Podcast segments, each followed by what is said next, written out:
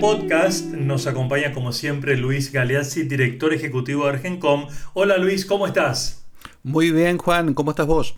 Muy bien, muy mm, con mucha ansiedad, contento, con ganas de escuchar a Verónica Asla, que es la líder de la locación de EY, el Centro de Servicios Internacional. Eh, Verónica, qué gusto tenerte con nosotros. ¿Cómo estás? Muy bien, muy bien, Juan. Hola Luis. La verdad que el gusto es mío. Bueno, eh, sos eh, la mujer que lidera en la Argentina los servicios globales de la empresa EY, ¿verdad? ¿Desde hace cuánto tiempo? Hace 10 años abrimos nuestro centro eh, en Capital Federal y durante estos 10 años hemos crecido con un ritmo constante, te diría de 20-25% anual. Eh, hasta llegar a ser 1.700 eh, colaboradores en el día de hoy, prestando servicios a eh, las firmas de Iguay en otros países, principalmente Estados Unidos, México y algunos países de Europa también. Bueno, son servicios financieros, de consultoría, eh, contanos vos, ¿cómo dirías en pocas palabras en qué concentra Iguay sus servicios? En el caso del centro de Argentina, que es uno de los eh, cinco países desde los cuales hoy se están entregando servicios globales, eh, estamos dando servicios de impuestos para individuos y corporaciones, también servicios de tecnología para, para Iguay internamente servicios de compras, las compras de tecnología globales de Iguay se hacen desde Argentina, servicios de eh, gestión de programas y proyectos globales, eh, servicios de eh, administración, servicios de secretarias, servicios de abogados, digamos, es, es, un abanico bastante grande dentro de todo lo que es el mundo de servicios profesionales. Mm. Y Verónica, ¿cómo hacen ustedes? ¿Qué estrategia tienen para vender estos servicios, para eh, captar clientes que quieran recibir sus servicios?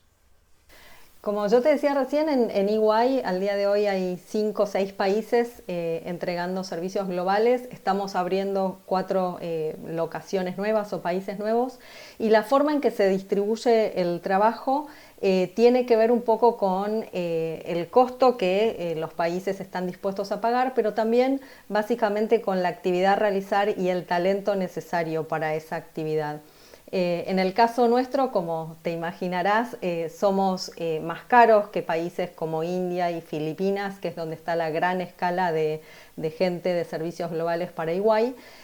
sin embargo, a pesar de ser más caros, la propuesta de nuestro talento es de alta calidad, con lo cual nuestro posicionamiento tiene que ver con entregar servicios de mayor valor agregado, de mayor calidad.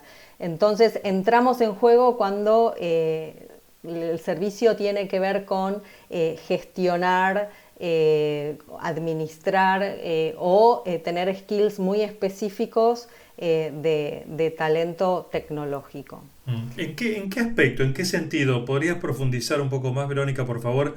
¿Desde qué lugar Iguay Argentina ofrece mejores servicios? Eh, la realidad es que nuestro talento eh, a lo largo eh, de los años se ha venido desarrollando en base a, creo yo, un excelente sistema de formación académica universitario. Y en lo personal, además de, las, de, las, habilidades técnicas que trae el profesional argentino, tiene un perfil mucho más completo en cuanto a lo que son las habilidades soft o blandas, eh, que tienen que ver con eh, tener experiencia multicultural, adaptabilidad, flexibilidad, agilidad, liderazgo. Y estas características hacen que el, profesional argentino sea muy buscado eh, para estos puestos que yo te comentaba antes, que muchas veces tienen que ver con la gestión de equipos globales. Acá desde Argentina, nuestros colaboradores eh, muchas veces tienen a cargo eh, personas distribuidas en, todo el mundo eh, dentro de EY por estas habilidades que están más relacionadas con el liderazgo además de lo técnico. Estoy pensando, por ejemplo, en un caso concreto para graficar, para personalizar este servicio que estás contando. Ejemplo, un contador egresado de la UBA. ¿Vale el ejemplo?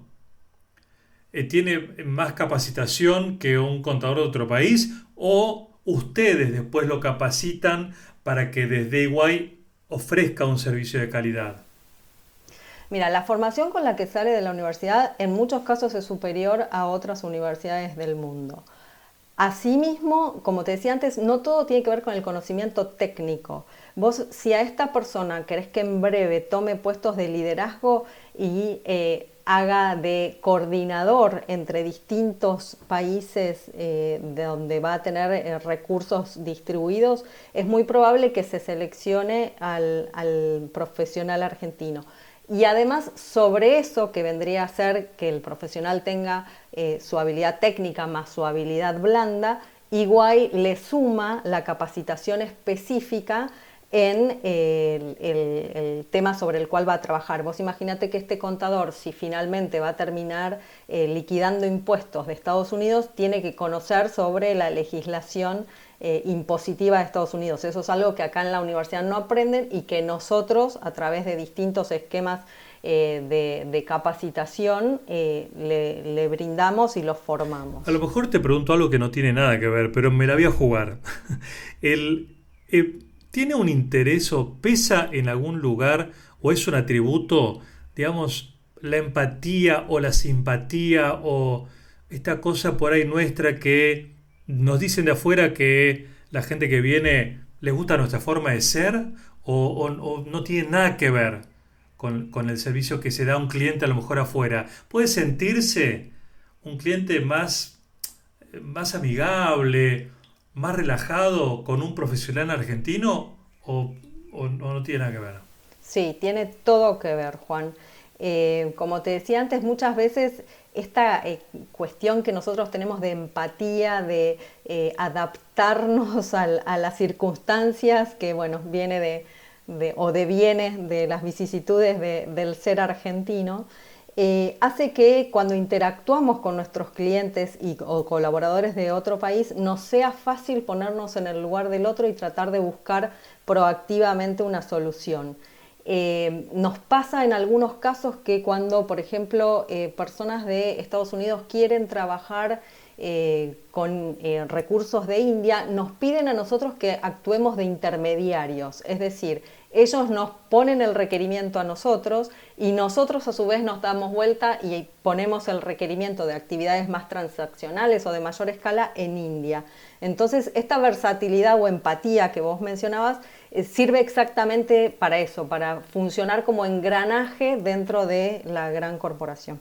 Supongo que todo esto requiere un manejo del inglés eh, como, como, condición básica, ¿no? Porque toda esta operación eh, y toda esta vinculación humana depende de un, de un manejo suficiente y fluido del inglés. ¿Cómo, está el inglés en tu, en tu escala de, de, valoración de, un empleado del centro? Mira, eh, hasta ahora el 100% de las personas que nosotros contratamos son bilingües, es decir, son capaces de expresarse fluidamente eh, en idioma inglés eh, con, personas de, otras culturas. en alguna proporción también tenemos personal con eh, tercer idioma. Muchas veces eh, eh, tenemos demanda de países europeos como por ejemplo Italia, Portugal, Alemania, Francia. entonces también tenemos un grupo de personas que hablan otros idiomas, pero el inglés te diría que al día de hoy y lamentablemente, porque yo creo que podríamos dar muchísimos más servicios desde Argentina, eh, si pudiéramos eh, establecer algún otro mecanismo de, comunicación. Pero hasta ahora eh, los requerimientos son con, con 100% de fluidez en este idioma. Y en ese sentido Argentina está muy bien posicionado en la región. Somos el país con más talento bilingüe, llegando al 15-20% de, de la población profesional con lo cual eh, es un diferencial eh, de, Argentina. No sucede lo mismo en otros países de la región. ¿Y los empleados son en su mayoría argentinos? Eh, mira qué, interesante tu pregunta. Eh, yo te diría que en un 80-85% sí. luego tenemos muchos colaboradores que vienen de países limítrofes que han venido a estudiar y se han quedado. Tenemos muchas, muchos profesionales de Venezuela. yo te diría que casi un 10% de, la nómina es perteneciente a ese país. Y también tenemos eh, colaboradores que vienen desde los países clientes a la Argentina a establecerse por un periodo determinado de tiempo para entrenar a nuestra gente justamente en estas cuestiones específicas eh, de cada país. Mm. Vos dirías que em, eh, hace 10 años que vos estás liderando este proyecto y que fuiste la, que fue incorporando estos 1.700 trabajadores empleados, ¿verdad? ¿Vos dirías que hay un, hay un perfil determinado, eh, bien claro de lo que buscas vos en un, en un empleado? Sí, em, nosotros buscamos obviamente eh, que sea una persona que estudie o sea profesional. Eh, el 100% de nuestros colaboradores son profesionales o estudiantes. Universitarios, por supuesto. Sí, universitarios, sí. Em, en alguna medida, cuando buscamos gente más senior, tienen que tener experiencia previa técnica. Eh, como hablamos antes, también el tema del inglés o tercer idioma. Eh, pero fundamentalmente lo, más importante es que tengan ganas de aprender, porque eh, como te decía antes, nosotros requerimos de, nuestras personas que tengan al menos unas tres o cuatro semanas de capacitación anual. Eh, en, cuestiones tanto técnicas como soft. Es decir, eh, es una industria que está en constante evolución y que necesita de esta curiosidad permanente y de estas ganas de, aprender. Eh, y luego, por suerte, también podemos ser más flexibles en, en otros atributos. como hablábamos, creo que un poquito antes, esta es una industria que es totalmente diversa e inclusiva. Eh, a nosotros eh, la verdad es que eh, el talento que nos llega no nos importa qué género tiene, qué edad tiene, de qué provincia proviene. Incluso tenemos personas con, con, disabilities, con discapacidades trabajando. esto hace que, podamos también ampliar el, el pool de talento de una manera que genera mucha mayor creatividad a la hora de, encontrar soluciones. ¿no? Y Verónica, ¿vos cómo ves el crecimiento potencial de esta, de esta unidad? ¿Vos, ¿Vos, ves que, no sé, pueden ser 3.000, 4.000 empleados en 3, 4 años? Eh, ¿Ese techo o, no hay techo? Eh, mira, al día de hoy tenemos 600 búsquedas abiertas. Y hoy hablaba con, la gerente de recursos humanos que está un poco nerviosa con el número. Eh, yo te diría que la demanda es infinita. Eh, hoy el mundo está demandando talento. Sobre todo en, aspectos tecnológicos, pero también en servicios profesionales. hay como una reactivación post pandemia en el mundo que, está demandando eh, recursos, con lo cual yo te diría que si nosotros pudiéramos eh, encontrar eh, estos recursos en, el país, venderíamos todo, todo lo, que, lo que nos piden. Verónica, y vos fuiste testigo, en, digamos, a nivel personal, en el cambio que hubo tan importante en la mirada de la mujer a nivel global. ¿Cómo, ¿Cómo notás el trato hacia vos de cuando empezaste hace 10 años y ahora? ¿Notás un cambio? Eh, en EY, eh, siendo completamente honesta, siempre em, em, hubo una cultura eh, inclusiva respecto de la mujer, con lo cual ya haber elegido una, una mujer para el cargo de líder del centro creo que habla de, esa predisposición.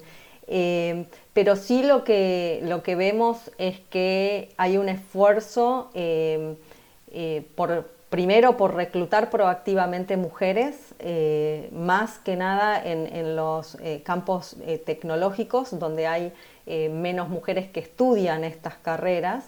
Y a su vez hay programas específicos para mantener la, equidad salarial y para mantener también la proporción en cuanto a las promociones y progresiones eh, dentro de la compañía. Es decir, hay un esfuerzo específico puesto en, la equidad de género.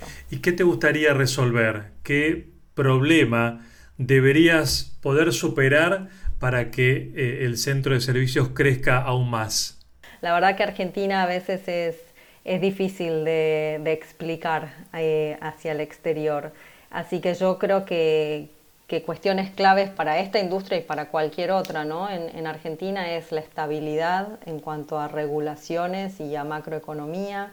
Eh, salió una ley de economía del conocimiento que a, este momento eh, nos excluye a nosotros como proveedor de, de servicios profesionales, quedó solamente eh, dentro de su alcance las empresas de software y de tecnología. Eh, creo que ahí habría algo para hacer. el tema bueno, de los derechos de exportación, que ahora nos anunciaron que a partir de enero se dejan de cobrar, pero que bueno, un año aparecen, otro año desaparecen y, esa, digamos, esa desprolijidad de, poner y sacar reglas es algo que no nos hace quedar bien. Eh, el tema de la brecha cambiaria es, algo que nos está afectando eh, particularmente desde el último año eh, en cuanto a la pérdida de talentos. ¿no? Nosotros obviamente que todo lo que exportamos ingresamos divisas al país al tipo de cambio oficial y en este momento los chicos y las chicas, el talento argentino es muy solicitado en forma de eh, freelancers, eh, les pagan en dólares y ellos eh, pueden, tienen la, forma de, capitalizar esa e, ese, ese dólar con otro tipo de cambio. apuntaría mucho a lo que son las pasantías y, leyes orientadas al primer empleo. Eh, el tema del inglés, como decíamos antes, con, Luis eh, y todo el equipo de Argencon hacemos mucho esfuerzo para evangelizar sobre la importancia de que en las escuelas primarias y secundarias se enseñe inglés. Eh, otra cuestión también es generar interés en estos chicos que eligen la carrera para que elijan carreras duras o técnicas, como, como las llamamos nosotros. También evangelizamos bastante desde Argencon, yendo a escuelas, yendo a, organizaciones a hablar de, de, por qué es bueno seguir una carrera eh, técnica en el mundo actual. Eh, y creo que en resumen sería eh, bueno que Argentina tuviera una política pública o un plan integral de promoción de esta industria. ¿no? En resumen, yo creo que lo que nosotros necesitamos es una política pública, un plan integral de promoción de esta industria. Eh, últimamente venimos escuchando de la importancia de, de, la economía del conocimiento, pero creo que si podemos posicionarnos como país, eh, tal como hicieron otros países en, la región, como Costa Rica, Colombia, con una propuesta concreta para que se incrementen las inversiones en este sector, eh, la verdad es que podríamos eh, crecer en forma integral en todo el ecosistema. Así que, en definitiva, eso también es lo que junto con Argencon tratamos de, lograr en nuestra actividad. Muy bien, Verónica, tenés muy presente cuáles son los desafíos eh, y las cuestiones a superar para crecer aún más. Eh, es muy interesante escucharte por tu experiencia y por todo lo que nos contaste. Así que te agradecemos muchísimo tu participación en este podcast. No, muchas gracias a ustedes y yo feliz siempre de, promocionar esta industria. Realmente creemos que es algo muy bueno para nuestro país y una apuesta para para encontrar mejores eh, empleos para todos los argentinos. Excelente. Verónica Asla, eh, líder eh, global de EY en Argentina. Gracias también a Luis Galeazzi por su participación permanente como director ejecutivo de Argencom en estos podcasts. Gracias Luis, nos vemos la próxima. Gracias a vos Juan, hasta siempre. Hasta siempre y gracias a ustedes por acompañarnos. Hasta la próxima.